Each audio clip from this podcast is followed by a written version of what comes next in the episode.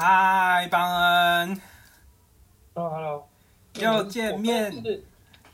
我你你前进的很快，耶！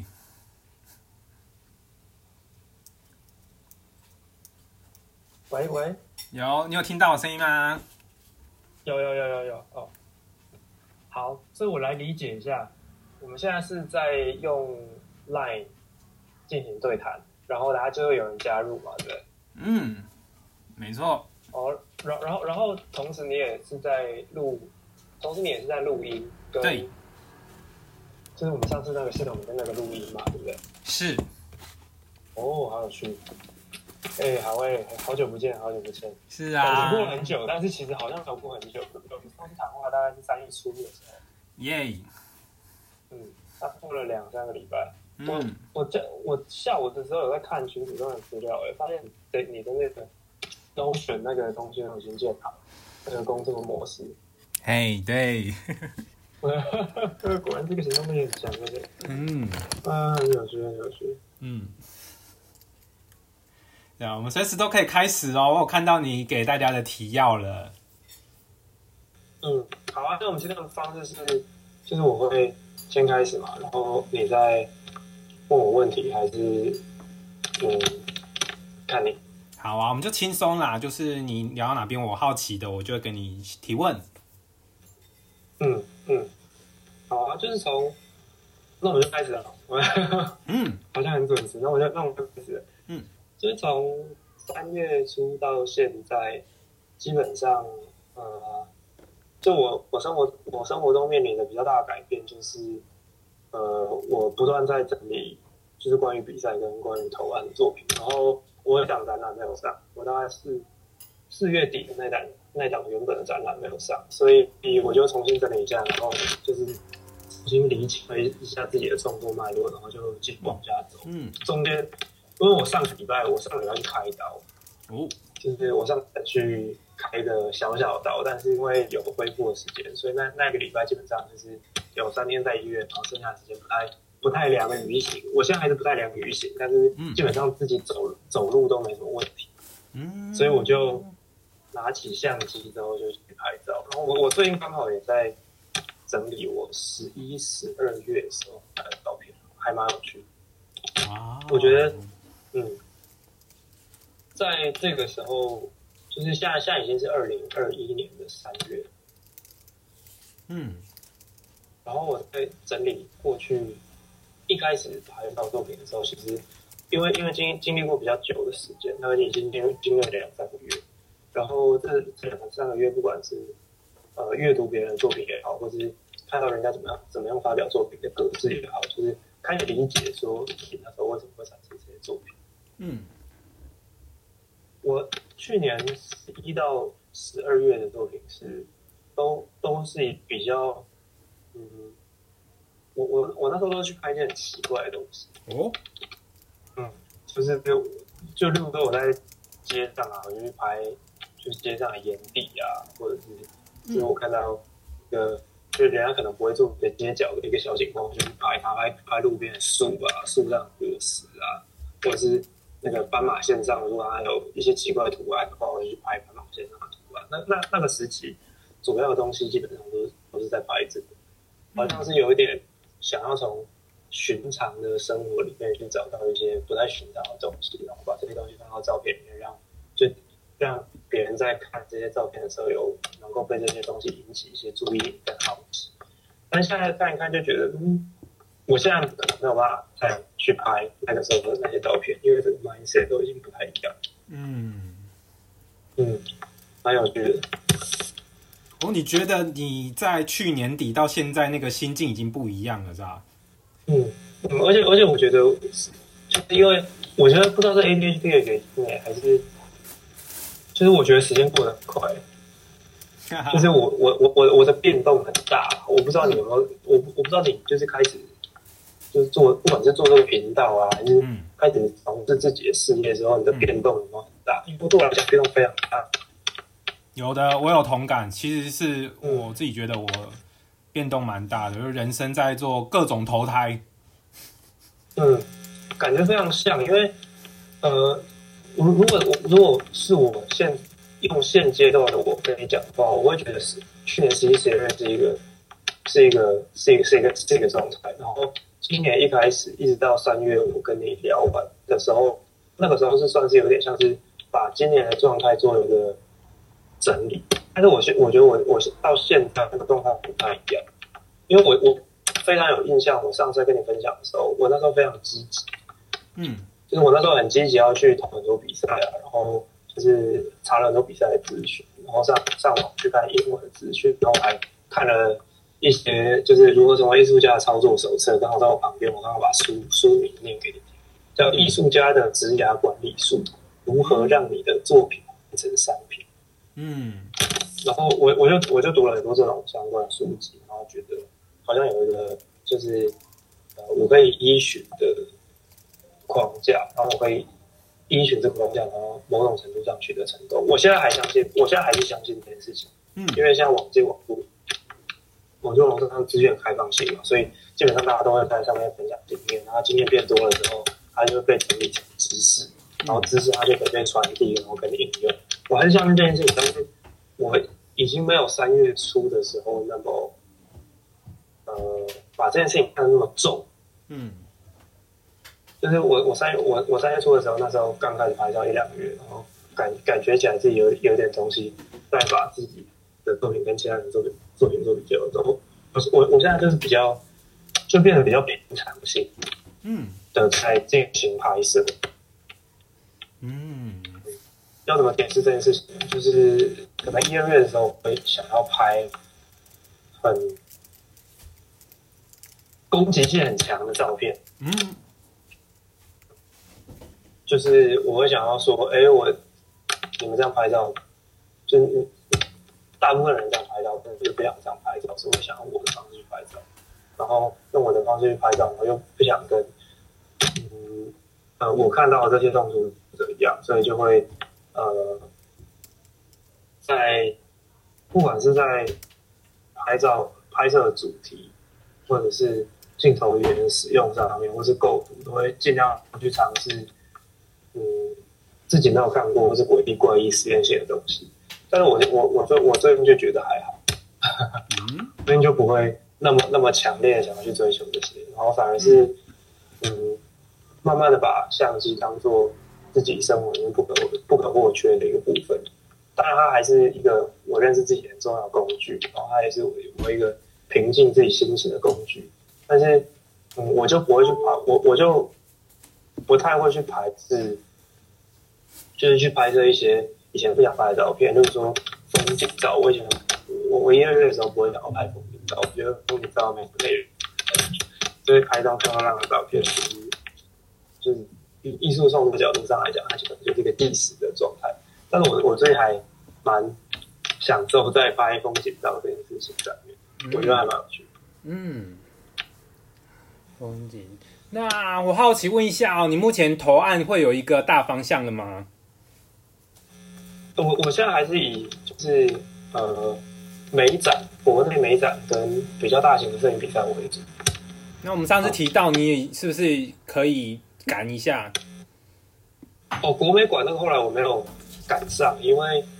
呃他要提提出一个比较大型的展览计划，然后我我那时候评估完之后，我发现我的作品量不足以撑起一个这样的展览，所以所以后我就放弃，然后我就从了另外一个展览，它是一个就是台湾春季什么当代春季艺术沙龙，它在新义区那边，然后它的作品量比较少，但是它也是以销售为目的，所以那那一段时间我知道还蛮关于销售的事情，然后这这也很有趣，这也让我接触到 NFT 的那个艺术市场。我刚好有一组朋友，他们也是在做数艺术的，然后诶有把东西上架，然后卖的还不错。然后最近很红嘛，我相信大家就是你资讯里面看到那个看到那个 Beeple，就是一个数位艺术家，然后什么五五千日的那个艺术作品在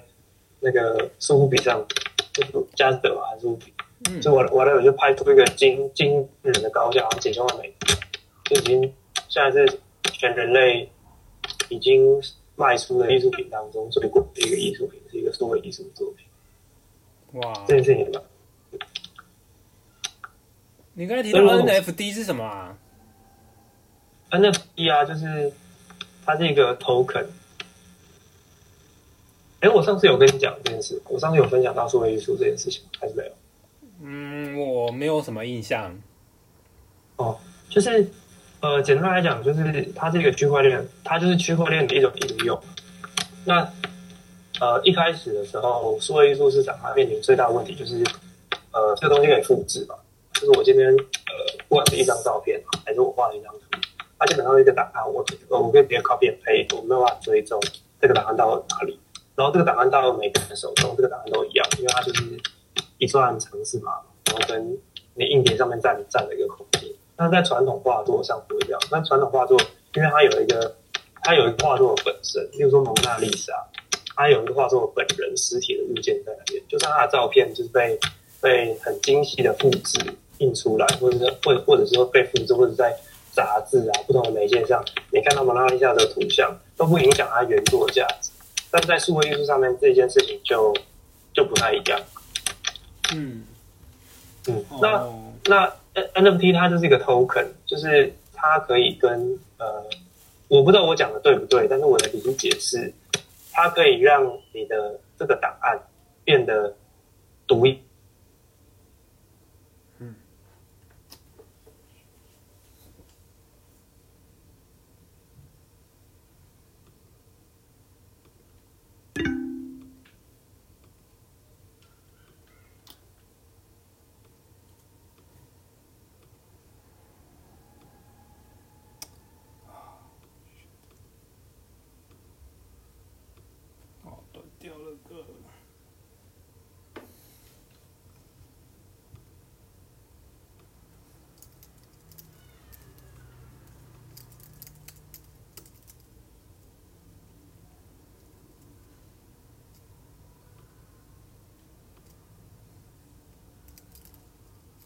嗨，嘿，我回来了，你好，嗨嗨嗨，你回来了，嘿，请继续。刚才讲到对，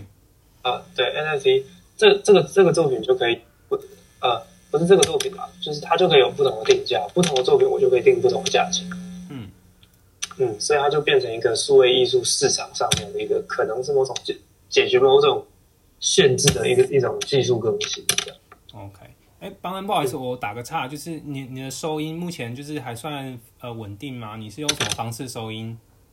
我是用耳机的麦克风收音，这样会比较清楚吧？哎，有的，这样子好像好清楚一点，可能要离近一点。哦，好好，因为好，我就把它拿离我的嘴巴近一点。哎，谢谢。嗯，好，那那一段呃，在处理那个比较商务的展览的那段时间，其实就。研究了一些，就是有关于艺术市场上面现在大家都在干嘛的状态，然后就发现了 NFT，然后发现了公仔跟盒玩的市场，然后就觉得，嗯，就是到目前为止啊，就是艺术创作这件事情，它真的非常呃不可捉摸，就是可能性越来越多，然后可以看到市场上有。更多的人，或者更多的投资者，或者买家，愿意把呃他们的金钱投入到这个市场里面。嗯，那继续研究市场，可能呃对我的创作来讲，它有好有坏了。就是当你看到市场上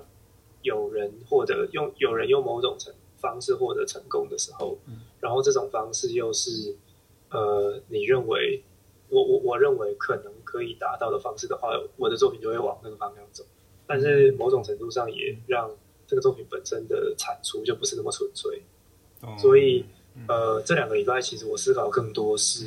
就是把呃作品，我把我的摄影跟我本人是怎么样人做更，喂，有有听到，呃，本人做更更紧密的结合。嗯，大概大概目前的方向是这样。那更紧密的结合就是，我会去思考说，我是一个怎么样的人嘛。然后我拿起相机，当然有我一开始拿起相机的方式，但是我拿起相机以后，呃，我还是可以用我本来的我这个人本来的特质，然后去帮我的摄影作品加值，然后可能会做出一些呃，只有我不一定只有我啦，就是比较可能比较像是我会想到的东西。例如说，我最近打算要印个贴纸，那如果印贴纸的话，就可以拿去送给你。嗯，好，时间时间压个时间。然后下个礼拜吧，十一哎十一期我会去参加，我我会去台北参加一个游行。我我本来打算在那个游行之前做出来，我就给他十一期之前一定会一定会做出来。好然后那个贴纸上，嗯，对啊，那个贴纸上面就是我一张摄影作品。然后那个摄影作品就是拍，就路边不是很多人喜欢乱贴贴纸，嗯，就是比如说一些 hip hop，就是街头啊 hip hop 的那种，嗯，然后他们就会有一些贴纸，然后贴在比如说音乐空间外面啊，或者是其他不同的地方。然后我去拍那个贴纸，那张照片就是我去拍那个贴纸，然后我再把它印出来，然后变成一个贴纸，然后让你可以去贴在一些 奇奇怪怪的地方。好有意思，就是一种。某种程度上算算是一种对嘻哈文化的很很一种很奇怪的，嗯，很奇怪的观察跟反抗好诶，我是方便拉回这个所谓的我们投摄影比赛，最近有你物色到摄影的比赛吗？嗯，我我最近我最近手边的计划总共呃四月有三个，因为四月比较多，四月有三个，有一个是彰化在地的美展，叫黄溪美展，然后有摄影师。然后第二个是台中的大墩美展，然后还有摄影机。嗯，然后再另外一个是台中有一个港区艺术中心，它有一个新艺奖。然后这个东西就是它不限美彩，所以基本上呃创作的嗯创作边界就比较就就比较就比较广一点。嗯，然后就是我目前就是在准备这三个美展的不同的作品。哇！然后八八月八月有一个台日交流盛展，那个作品我目前准备差不多，可能就是会去补一些，就是就就会继续去发展它了，看发展到八八月那个作品作作品会发生什么事情。哇！现在至少有三个展呢，好期待哦！三个比赛不不一定会上。是 你刚才提到啊，大墩跟港区都是我很常光顾的文化中心。哦，真的吗？是，我是台中人，我有机会展出。对啊，我一定要回家乡。这个，对，希望你都上。我我会希望都上啊。然后，然后我是一个想很喜欢开计划的人，然后最近状态改变，然后就想开很多计划。嗯，就是就是我，我就会一直一直不不断的开一些战线。我我也蛮希望，就是我上半年，嗯，如果有机会的话，可以在台北，就台北。举办一个展览，但是目前这个想法还没有很、很、很、很 solid。嗯，这个想法现在还还在凝聚跟整理当中。我突然一个概念呢，就是你的作品或许有适合展览的地方，这时候再去找那个地方，或许不一定是台北，台北可能只是人多，但或许你的作品更适合某些地方展览。对，我想过这个问题，就是我我之前有一次。呃，反正也是一个我非常好的朋友，然后我们就在咖啡店讨论，然后我们就在讨论说，展览这个东西到底是怎么回事？嗯，就是为什么今天这些艺术家他们都想要在一个白色空间、白盒子里面展览，或者是他们都会挑呃艺廊啊、美术空间啊，然后比较干净的空间展览。然后这个这个这空间本来就是用来展览的，然后他再去展示这些作品，好像。那个那个攻击性就不够强，然后我们就想说，嗯，好像可以在一个一些奇怪的地方办一些奇怪，不是在一些奇怪的地方办展览，就是那个场域本身就很有个性。例如说，现在很多人就会在咖啡店里面办展览嘛，因为大家去喝咖啡的时候，他会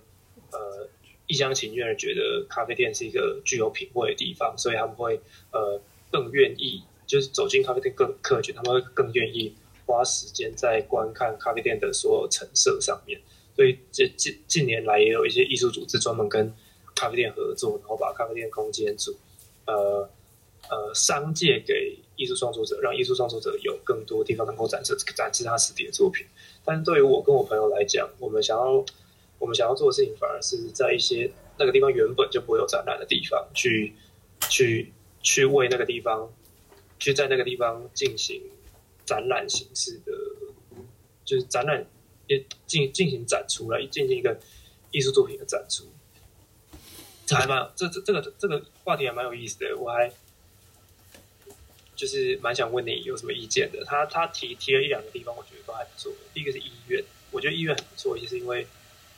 大家去医院的时候，通常没有时间去看墙上到底是什么。但是如果墙上有一些东西能够吸引他们的目光的话，其实我觉得某种程度上会帮助这些病人不再那么呃全心全意的专注在自己的病痛上面，可能会减低他们的不适感。然后另外一个地方是律师事务所。嗯，就一般人去律师事务所都会蛮紧绷的，特别是不管是律师还是还是就是伟岸的人。那如果在律师事务所展出一些嗯比较比较比较抽象，然后有有意思的作品的话，可能会改变那个场改变那个场所的氛围，让那个场所不知道不不管是更活泼、更亲近，还是更没有压力一点。不知道不知道你。第一第一次马上听到这个想法，你有什么脑中泡泡出来的空间是那个空间本来没有艺术作品的呃展示，但是可能某种程度上还蛮适合办一个展览的空间。其实我倒是连接到那些街头的涂鸦，或许就是直接把那个场域当成他的展览厅，这种类似的形态。嗯，这个这跟那个西亚文化一开始在兴起的时候蛮类似的，因为他们没有办法在主流的空间里面去做他们想要的创作跟表述，所以他们就选择选择街头，他们最熟悉跟他们成长长大的地方，然后他们的艺术表现形式，然后也刚也刚好跟这件事情结合，因为他们的东西就是喷漆嘛，很快，然后视觉效果很大，然后通常都会有文字在里面。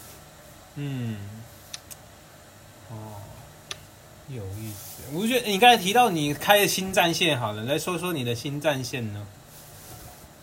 我最近就在思考我个展啊，嗯，那个人的摄影展了，嗯嗯，然后我思考个展的方，我思考个展的方式其实比较偏向，呃，就是我我我比较偏向把观念的成分加进去，嗯嗯，要跟你分享一个作品啊，就是这个这个是我。我目前在规划个展的时候，它蛮主要的一个核心。这个作品叫做这一张这一张传单的照片。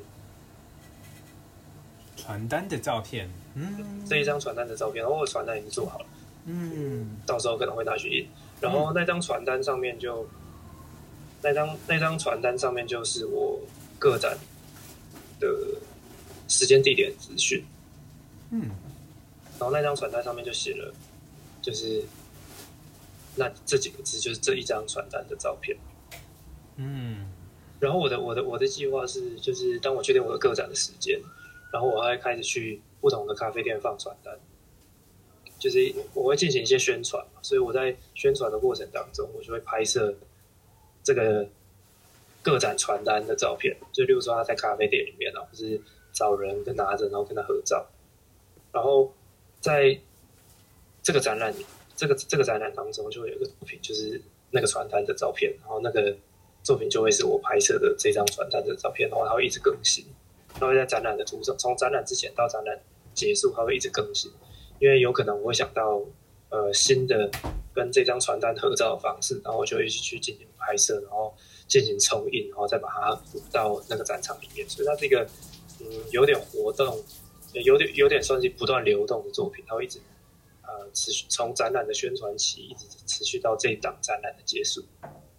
嗯，这就是一个比较偏向观念的作品，但是因为它，但是它当中还是有摄影的成分。因为呃，例如说，如果它是静物照的话，它就会需要一些美美感的成分嘛。如果它是它是街头的合照的话，它需要艺术家本身去进行一个邀请的行为。那它如果是例如说在咖啡店里面的众多传单当中的的一个传单。的摆拍的照片的话，它某种程度上就是像是呃这个展览的计时，这个这个展览在宣传当中的一个计时的过程，记录的过程。对对对，天啊，好有画面呢！我很期待它，就很明天就是个展览。但是这个对啊，但是我我还是需要去找到一个空间，然后又没很大墙，然后能让能能够让我做这件事情，所以。嗯，我我还在思考，我还在思考怎么让这个作品更变得更加完整。因为，呃，单纯只有这个事件的话，我我觉得可能作为一个摄影展览它有一点薄弱，那我还在发展说，嗯，这个这个作品它旁旁边可以延伸出什么东西来？不知道哎，不知道你你听完这个呃展览的概念，你有没有什么想法？不管什么想法的话，不管是就是你有什么感觉，或者你觉得哎，这个他好像在讨论某一种议题，或者是呃这种玩法，它可能在就是社群的操作上，它可能有其他的，就我没有想到的地方，就是哎，还蛮好奇的。如果你愿意分享的话，可以就是说说你的想法。我觉得它是一个加上时间元素的一个 idea，然后有点叫穿越，给我一个穿越感啊。如果要配上社群的话，其实我就是会有会想到，就是这个什么网络上不是有那个我们叫做妹妹嘛，M E M E，对，咪咪咪咪嘛，这一种妹妹我不知道啊。对，我们我们知道那在讲什么。那其实那那种秘密就是用不断的被不断的被加工跟流传，所以它的本质大家都看得出来是同一件事情。对，我觉得你在做类似的事情，然后如果要在社群里面玩它的话，也是可以鼓励大家对来拍你的传单，然后让他们也加入你的展览。哦，我觉得这件事情蛮香的，就是对，哎，还是我来办一个。就是传单摄影比赛啊！对，跟你讲，你就不用找，你就不用找那个展场。跟你讲，展场就是就是数位空间，就是一个数位空间。然后你可能要的只是一个要一个叫 Flipboard，它是可以把所有的相片聚集在一起。然后谁 take 了这一个，或者是根本不用就 IG，你同一个 Hashtag，大家有拍你的传单，就会在同一个 Hashtag 底下了。那个墙就是你的空间。嗯嗯嗯嗯嗯嗯，你刚才讲，你刚才讲了两个我听不懂的名词，第第一个是 Flipboard，这个东西是什么？Flipboard 那个类似 IG 啦，那它其实是一个也是过去在订阅一些影像图片的一一个平台啦，嗯，对。哦，听起来蛮有趣的。嗯。哦，那那我好像可以说，就是我我就办一个征稿，或者我办一个比赛，然后就是，可是如果我用 Hashtag 的话，就是。大家就一定要去找那个 hashtag，他才看得到这些照片，对不对？对，我觉得这可以再思考啦，看看是不是你觉得这是核心的东西。如果你觉得不是核心的东西的话，就就就是按照这个简单的一个概念去进行我我觉得这个概念真的还蛮有趣的，因为就是我我最近哦，我我我顺便也跟你分享一下，就是我这几个礼拜浏览一些就是国外的，就是。呃，摄影相关的网站心得，就是从基本上从二零二零疫情之后啊，艺术界的大家就是很多人在讨论，嗯，就是到底实体的博览会，嗯，或是实体的展览，它呃实实体的博览会或是实体的展览，它当它在疫情的状况底下，它要如何去转型？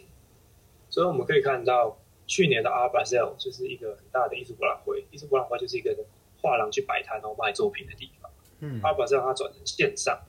基本上它就是已经完全转转成一个线上的艺术博览会。那很有趣啊，因为这个东西很好转成线上，因为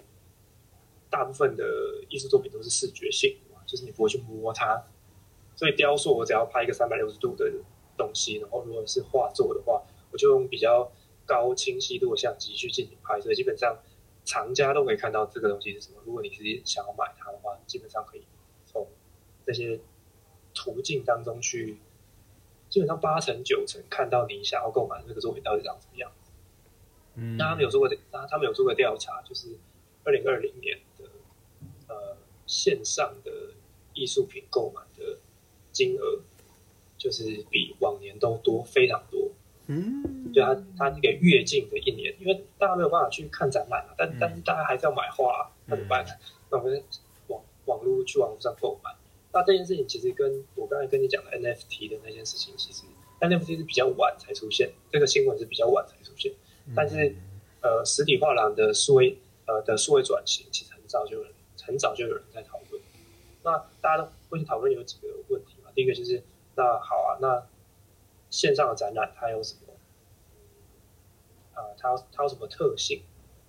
它的相较于实体展览，它的 benefit 在哪里？然后呃线上线上的展览它比实体的展览还要差的地方在哪里？那有没有可能用其他的方式去让线上展览能够具有实体展览的功能？呃，还蛮多文章在讨论这个。我在国外看到一些例子，比如说有些画廊，它会它会有 build room，就是它它每一个不同的档期，比如说十月，它就是一个艺术家，然后这个艺术家五六幅作品，然后他把这六幅作品开一个单独的页面，然后你就会在这个页面当中的看到这些作品的图像跟文字，然后甚至是录影。那过了那个月之后，这个页面就会被撤下来，然后再过下个月就会换成不同的页面，有点像是呃时间限定选物这种概念。嗯，然后有有些画廊它因为它还是有实体空间，所以它就会建一个 VR 的展间，就是它还是会把画都挂上去，然后它就是用 VR 的方式拍了一个呃互动型的影片，然后你进入到那个那个展览，你就可以点进去，然后就是在那个房间里面走来走去啊，然后用不同的角度跟不同的距离去观赏作品。那这样这样这样方式的好处是，因为我们在呃观看一个展览的时候，其实会有呃先后顺序跟呃就是想要展那个展览会规划给我们一个先后顺序，就是可能从左到右这样把它看完一圈，它会有一个完整想要叙述的概念。但是有时候我们会想要跳着看，或者在或者用不同的角度去观看一个作品。比如说那个作品真的很大，然后你想要近一点看细节，然后拉远一点，然后看他跟他跟旁边作品的交互关系的时候，你就会需要用到这个空间。但是这个这个空间它对展览本身的体验不见得是好的，因为现在的 VR 还做的不是那么好。就像是我呃去看那个北京有一个摄影图书馆叫三三影堂，然后去看他的展览，然后他的 VR 就做的很烂，我就很难，我就很难移动，所以我就很生气，然后我就走了。嗯，然后呃，越越来越多呃画廊或者是这这些这些艺术机构，他们他们意图用不同的线上方式进行不同的展出。啊，我有我有看过，我有看到一个摄影展示，它是它就是付费的，然后你付了钱之后，他就给你个 code，然后你就会进入到一个网站。我我没有我我没有真的付钱进去，但是我可以想象那个网站本身就是一个很互动的网站，它不见得会建立建立一个 VR 展厅，但是它会有一些就是 UI U 差的设计，这可能就是你的专业。嗯，UI UI U 差的设计去引导那个那个买票的人能够用数位的方式，然后能够把这个展览看完，用他用他们设计的方式，就有点像是写一个 APP，然后他就会在那个 APP 里面有一个就是他们设计设计过的体验，然后那个体验值十欧元哦，然后还蛮多人看到，它是一个什么英国的摄影博物馆办的展览，我觉得还蛮厉害的。是啊，这让我想到就是呃，最近听到哦嗯，一一个艺术品哦，有很大的它的价值成分在行销。哎，你有没有觉得你的艺术品赶快生出来，然后看看有没有人想为它行销，或许也是一条路。嗯，我觉得这个东西很有趣。嗯，但是我我因为我我真的说真的，我虽然说做过行销工作，但是我本身在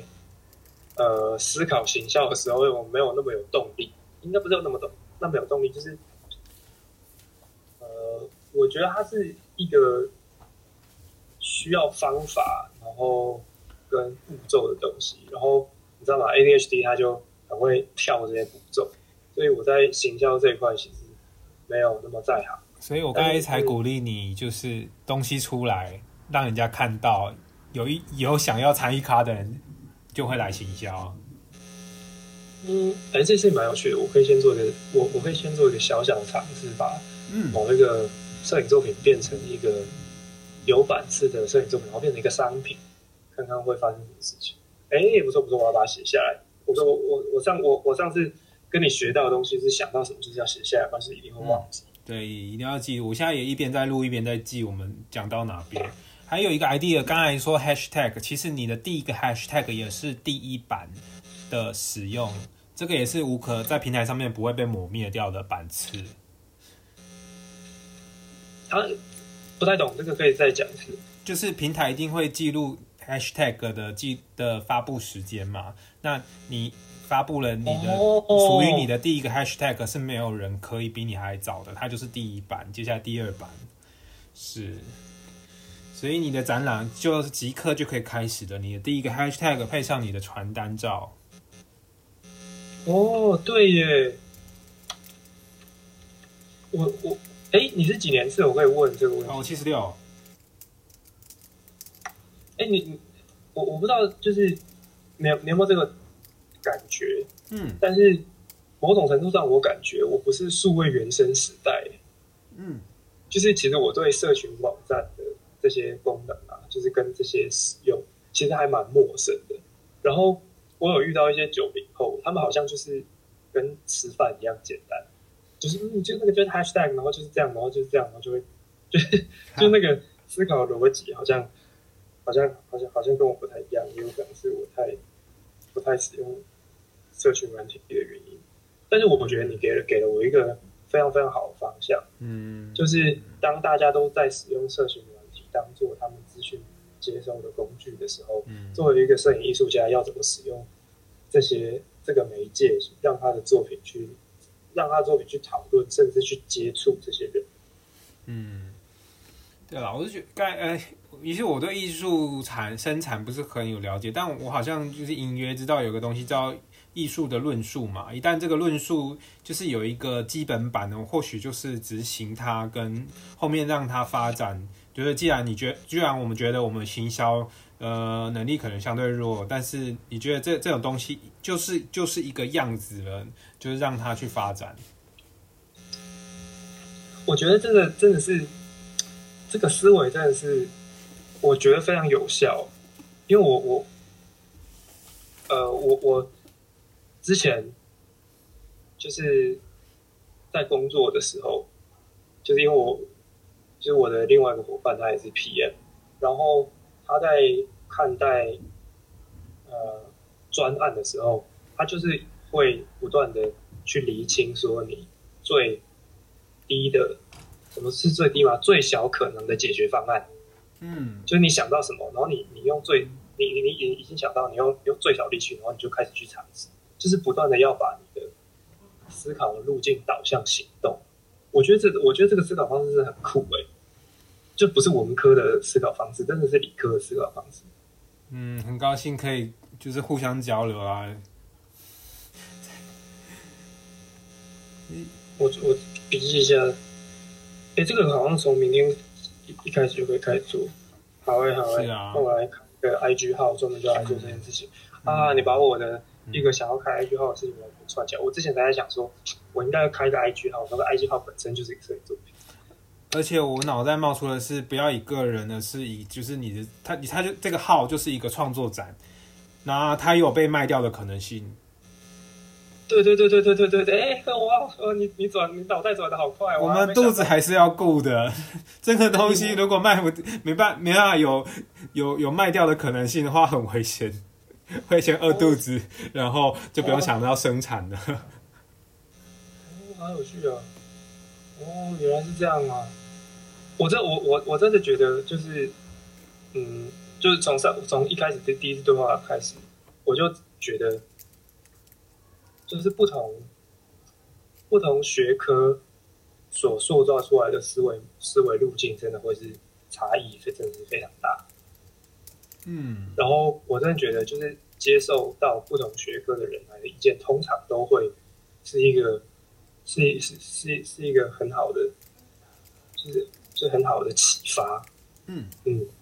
嗯，非常感谢你，这件事情很有趣，我觉得可以思考。思考一下，但是，但是我你刚才提到一个东西，就是你你说让这个 IG 号本身就被卖掉，嗯，这件事情不知道有没有可能哎，可以，还是其实是有可能，可以啊。现在各种假账号就是这样子转卖的啊，没有，就是它可行是有的，可行是有的，你 你不知道有这种对，然后你的价值就是要靠你来定义的。我认为就是也是听来的，最近了解到艺术一是创作者定义，然后很大的成分是行销。行销来把它去冲高的，所以嗯，你既然创作是自己可以控制的，就赶快把它做起来，后面让它去发展。这个好屌哦！我觉得这个 idea 真的很屌，这个 idea 真的很屌。嗯嗯，那这个 idea 真的蛮屌，这就是我近期听到一个蛮屌的 idea。嗯，蛮有趣的，蛮有趣的。哦，但但是我我我想，嗯，我可以继续问你有关于这个 idea 的问题吗？因为我我开始对这个 idea 很有兴趣。就是说，就是就是你说你你刚才说那个 hashtag 啊，就是它是就是它是你第一个 hashtag，例如说我用那个账号嘛，我第一个 hashtag，然后跟第二个 hashtag 跟第三个 hashtag，呃，别人如果用这个 hashtag 的话，呃，他的用这个 hashtag 的时间就会比我晚，所以我就是会知道他比我晚用这个 hashtag。嗯，是，哦，哦，那呃，基本上我可以用那个 hashtag 去，我我点进那个 hashtag 就可以知道那个 hashtag 所产生的所有东西，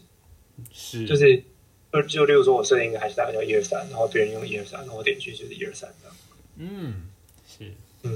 那好，那我我现在就想看想要开始来问你，就是你是一个你是一个一般人，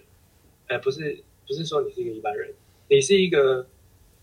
不是把艺术创作这件事情当做自己吃饭工具人，嗯，那就是我如果邀请你参加一个呃传单摄影比赛，你会想要参加吗？嗯，这就是我刚才说的，可能要有一些论述，让你觉得哇，这东西做下去超酷超屌。所以如果只是乍听的话，我不知道是在做什么，可能要想。嗯嗯嗯，对。那那如果有奖金的话，哦，奖金哦，它的关联性呢？你说奖金跟这个比赛的关联性？Yeah，目目前还没有想到关联，但是就是直接、直接想到的是我如何让更多人可以参与这个比赛。如果这这这是一个比赛的话，嗯，懂。有一个小方小想法啦，就是，嗯，呃，哎、你有你有想过这个传单是是怎么样的形态去发布吗？呃，我的想我传动我本来是设计成一张 A 四的纸，嗯，就是那种一般一般的路边的那种传单。嗯，然后怎么去怎么去发布？呃，因为我以前办过展览，所以我的想法会是，呃，我我有这张传单之后，我会去放在一些咖啡店，然后说，哎，我有一个摄影展，所以我这边有一个传单，想要放在咖啡店，然后让就人家可以拿这个传单这样，然后或者是交交给朋友啊，就是拿一些给朋友，让朋友去放在比如说戏办啊，或者是学校啊这些就比较有可能来摄影展览的地方。一开始的想法是这样，但是现在不是了。嗯，好，现在一个 i idea 是就是，既然是要驱动人来拍这张传单，就是必须要设计过如何让人家一看就觉得想要拍，这可能是要设计的，对。嗯对，可能要想一下。那既如果达成了，只只要有一位，我们是刚才说最小可行嘛，有一位看到这传单就会想要拍的话，你就完达成了第一步，后面就可以让它发展，就其实不要想太多了。哦，或者是我可以一开始自己拍。对，但是你的影响力，你怎么说服人家跟着你一起做？嗯，嗯嗯嗯嗯，因为我我一开始想说办一个比赛，就是为了想要做这件事情，哇，所以就是让大家大大大家有办法来拍这张传单，然后嗯他们就会他们就会让这个传单能够发布出去。我刚才我刚才有其实有另外一个比较模糊的想法，就如果它是一个可以，如果它是一个可以追踪嗯。的东西的话，就是例如说，呃，每每一个 hashtag，就是每每一个人发出去的 hashtag，他都发了一个 hashtag 嘛，所以例如说你发了三张照片，你就是啊 hashtag 的三次。那假设就是这个作品本身是由这这些所有参与的人所组成的，就是例如说有一百个人来拍这个传单，嗯然后他 hashtag 了四百次，那我如果最后把这个作品卖掉，我就把我就把这个钱平分给这些 hashtag 的人。例如说你你 hashtag 了三次，然后你就可以得到五百分之三的这个作这个这个作品的售价。但是这这个就变成衍生了另外一个问题，就是这个作品要拿去哪里卖？就这个账号要拿去哪里卖，对不对？嗯那我我我想到我想到办法，就是我我来拍卖这个账号。嗯，那如果如果拍了两百张照片，嗯你就会希望你分到两百份嘛，嗯，所以你就一定希望这个这个 IG 的这个这个账号的价值越来越高，所以你就会嗯去竞标，嗯然后就会有其他人来竞标，然后最后就会得到一个就是得得得到一个数字，然后这个这些数字，然后再依照大家努力的多寡去进行评分。嗯，听起来这个作品好像结束了、欸，结束了，明天开始做，很合理。是吧？是吧？你参与了一个艺术作品的产生，只是我这辈子，第一次，非常的期待，现在就开始。嗯，我我我接下来就会开始这件事情，然后然后你你知道在艺术界有一个东西叫 credit，是就，是就是我我的我在做这个作品当中，我受到谁的帮忙，或者是 idea 是谁的，就是嗯它其实可以被当做一个共同创作的创作者，共同创作或是 credit 有 credit 的创作者。现在就是嗯，这个这个这个这这个这个作品有 credit 的创作者，蛮有趣的欸，耶。莫名其妙就变成一个艺术艺艺术家。偷偷跟你说，我把每一个访谈都是录结束之后就上传，我就在 credit 自己。这是一个把所有的讨论都拉到公开场合，然后别人要不 呃要 就是强迫人家 credit 就是 credit 自己的一件事。但我我我觉得这是一件好的事情啊，因为啊毕竟你就是我我们在交流的时候是花了双方时间嘛，然后当我们有思想的激荡的时候，这件事情本来就是需要 credit，因为如果没有点，如果如果就是我没有跟一个像你这样的理理理科的人讨论，这个作品也不会就就不会走到今天这个地步。其实这个这个观念在呃国外的艺术圈里面是蛮盛行的，因因为呃就是每一个特别是观念艺术作品，就是每一个观念艺术作品它的产生，它都是经过一连串的时间，特别是嗯例如说他的他的作品跟某一个社群有关，那些在做监狱的监狱社群的艺术家，他基本上没有这些社群，他是没有办法完成这个作品的。所以他在他在那个艺术作品的权责分布上面，其实有一个很清楚的架构，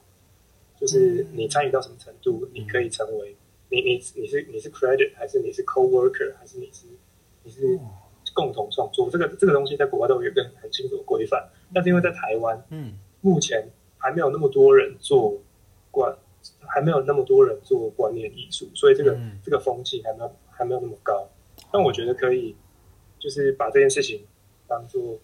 就是当做一个当做一个当做一个推广跟一个实践吧。嗯我因为我觉得那那样的方式是比较是是比较平等，然后比较成熟。嗯，由你来开始好啊，由我来开始，好有趣哦。行动啊行动。就觉觉得觉觉得觉得每次对谈都有嗯，新的想法产生，其实是非常好的事情。然后我们最后来带一下好了。虽然就是还是要关心一下台湾的生态啦。你说你想你对台湾的商业影像生态、工作方法这些，要不要谈谈？好啊，呃，就我我也是我也是大概留了，就是我可能可能会超可能会超过九点一点点，大概嗯十五到好二十分钟的时间，然后嗯我可以简单的把嗯，就是我这几年看到的东西，从我开始工作，然后到呃我从那个文念的工作离开，然后开始开始自己接案的这一年，嗯那呃，我之前在那个工作是在一个线上学习平台嘛，这个我上次有分享过。然后我的工作职称是自我管理影像部门。简单来讲，就是呃一开始这个平台需要很多的影像产出，所以呃因为人手不足的原因，所以开始扩大这个影像产出的部门，然后我们就进行了比较专业的分工。我们的我们我们的分工相较于外面的广告产业已经分工很少，我们就是呃一个编导。呃，编剧跟导演，嗯然后呃，摄影师、剪辑师，嗯然后剪辑师负责调光，然后有单独的动画师，他会帮这个影片上动画。嗯那这个是一个很简配的、很简配的工作模式。但是因为、呃，我们的东西基本上可以标准化，所以在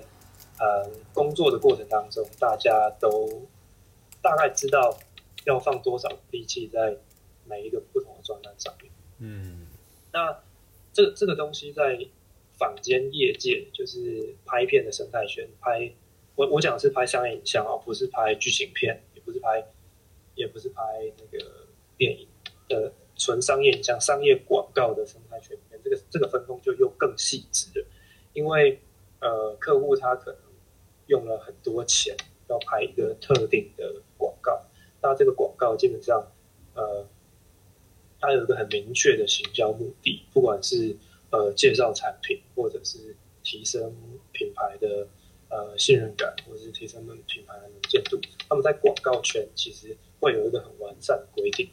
那呃，目前业界啦，在台湾比较呃非常非常大型的广告片，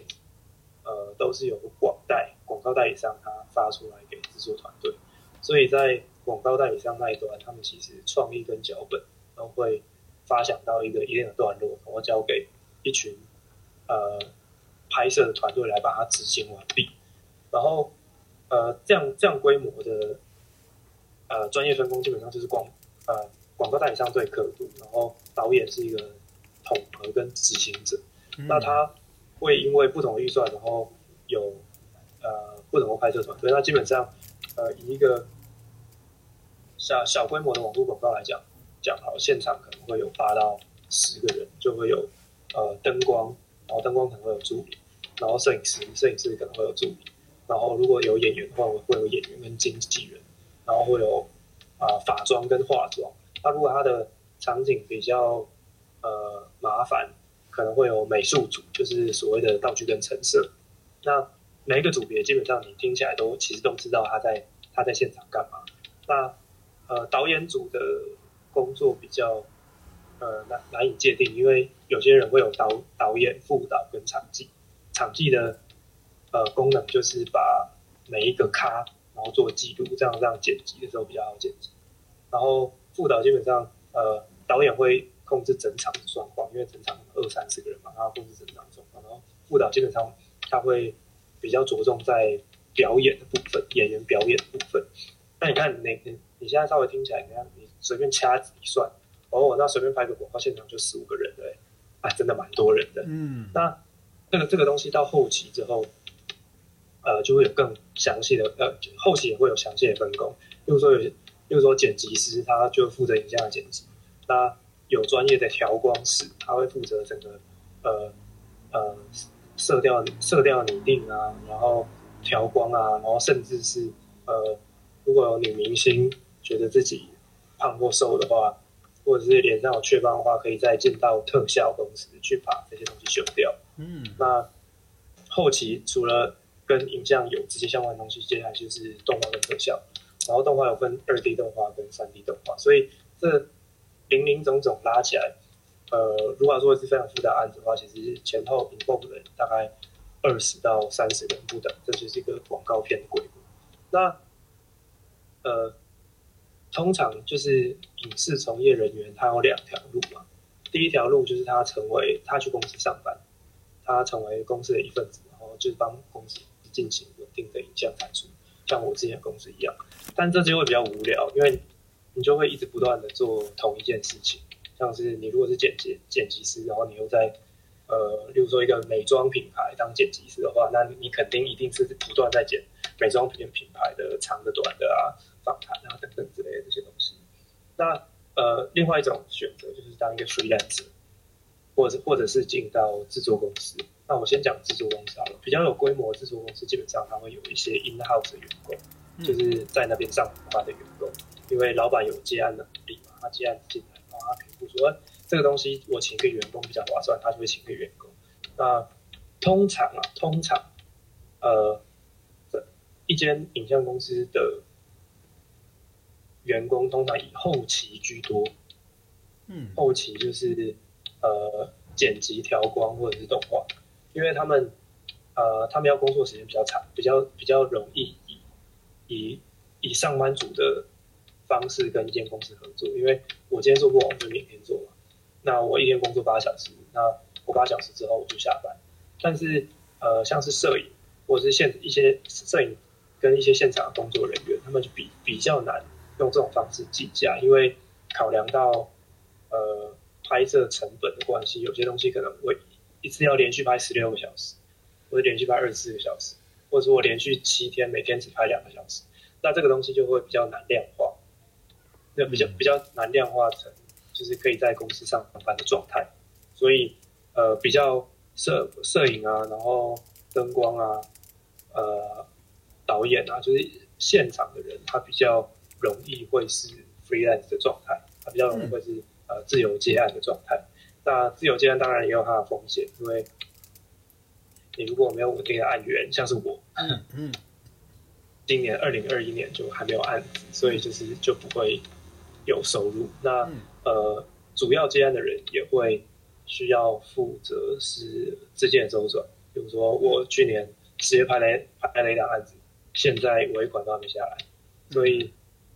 呃这个部分就是呃主要接案的人他要去承担的风险。然后，但是相较起呃真正的拍片上班族，他单位时间的产值就比较高。嗯嗯，像是我拍完之后，基本上我除了后期沟通之后，我没什么事。嗯那这档这档案子的主要的利润就会是我自己收下来。嗯那那当但是我要负担的风险就是周转金，我要去谈案子，我要嗯那那我如果谈有办法谈到很多案子，那我可能会开始思考出来，我可以有员工或怎么样。但是嗯，目目前为止，嗯，就是对我的状况啊，就是我不是一个案子很多的导演，然后嗯我也没有非常想要把我所有时间投注在呃影视的结案上面，所以我就嗯会比较消极，不是比较被动做这件事情。嗯，对啊，就是相较你刚才跃跃欲试的这个情，就是心情很不一样哦。嗯，对，因为它就是一个它就是一个生存的状态嘛。那基本上，因为呃当中有很多的事情，是，那我对生态其实蛮了解了，对，对啊，例如说沟通等等嗯之类的哦，它是，我觉得它是，对啊，就是就是就是工作，某种程度上就是工作。那工作方法会有转变吗？你说工作方法的部分，你说从呃嗯，in house 到 freelance 嘛，是，呃，工作方法转变还蛮大的，而且沟通对象的转变，我觉得也是一个很大的重点。因为在呃，因为我们那时候 in house 那那那间公司，呃，我是负责影像规划，所以基本上我在我我我我没有办法控制说，就是我要用很新潮或是有创意的方式，呃，产出我要的影像，但是我我必须符合某一种规范，因为我在那边有一个角色需要扮演，那个扮演那那个角色需要扮演就是我我需要去思考在就是整个公司的发展当中，影像它要在它需要呃它需要扮演的角色，例如说呃有时候我们会做一些比较短的 clip，或是做一些访谈，或是等等之类，他他他需要有一个非常明确的目的，然后再依照那个目的去嗯发想内容，那这些内容都要经过呃其他公司决策者的同意，我才有办法继续往下走。然后这些内容的呃规划跟执行，我都需要呃我我都需要参与，所以其实比较像是一个规划者的角色，就是在公司上班嘛，那个像规划者的角色。嗯那那 freelance freelance 之后的角色转换，我比较像是一个呃呃创意产出的角色，就是嗯，不管是有案子来找我，或者是有有 team 要找我进去，因为我是编导嘛，所以就变成说，呃，我要更多的着重在我收到的资讯，因为我不需要去考虑说这支影片出去到底要干嘛，他们会告诉我这支影片要干嘛，就是一个商品介绍，就是那他他想要达到什么样的目标，然后我要去发想，呃，符合他们的美学、他们的胃口胃口的脚本，然后呃，就是依照客户的需求，然后去进行修正。嗯，那这两这两者基基本上，呃，我觉得规划是比较前端的工作嗯然后内容的发想是比较后端的工作。那在嗯呃沟通的对象上，一个是对内，然后另外一个就是就是完全对外，就是一个是嗯要跟这些一起拿人家薪水的人讨论，嗯。因为要一起达到一个目标，然后嗯到 freelance 就变成因为要拿人家的钱，所以其实你要服务那个客户。嗯。我觉得不管是心态上还是工作方法上，其实都差异蛮大的。前者偏前者其实偏管理，我觉得偏组织跟管理，嗯。所以我那在那一份工作的时候非常痛苦，因为我就不是一个什么做事情都可以弄得很 on time，然后就是把表格都填得很好的人。嗯，然后，但是呃，某种程度上，因为因为有规规定跟规矩，所以很知道自己什么时候要干嘛。那嗯啊，那回到 freelance 的状况就会是呃那个规规规定跟规矩是自己定的，所以呃有时候客户不急，我就不。